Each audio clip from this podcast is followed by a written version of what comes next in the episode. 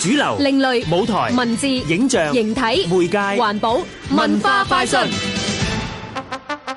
不孝有三，無後為大。唉，而家廿一世紀，你仲嫌唔夠人多咩？喂，咁為咗愛情留個結晶都好啩？唔通真係要借種消售？個故事咧係講述一對同志嘅戀人啦，就係、我同阿林耀星飾演嘅。咁佢哋就已經同居咗好多年啦。爸爸都會有一方面嘅壓力、就係喂製後香燈嗰樣嘢喎。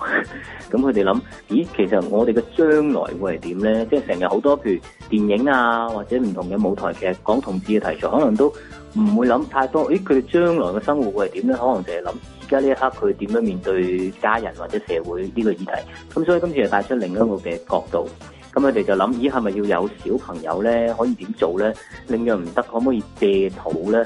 去揾一個女人去好似一個代母咁樣去進行呢一件事咧？唔該，身兼編導演三職嘅鄧志堅，借種事件之後三十年，同志爸爸同兩個仔嘅生活究竟係點呢？作品希望探討嘅家庭、父子關係同倫理議題，其實亦都唔係同性戀人獨有。因為身邊有一啲開始成熟嘅女性好朋友啦，咁佢哋都開始擔心自己，嗯，我嘅年紀隨住時間嘅流逝，我係咪其實都要生小朋友呢？咁但係如果我又冇男朋友，我未揾到喎。我可以點做呢？而家好多人可能將誒生兒育女啊，或者結婚啊，都係押後嘅。但係到佢所謂佢覺得自己到咗 deadline 嘅時候，咁佢應該點做呢？咁就諗其實生兒育女而家嘅人嚟講係咩嘅一回事呢？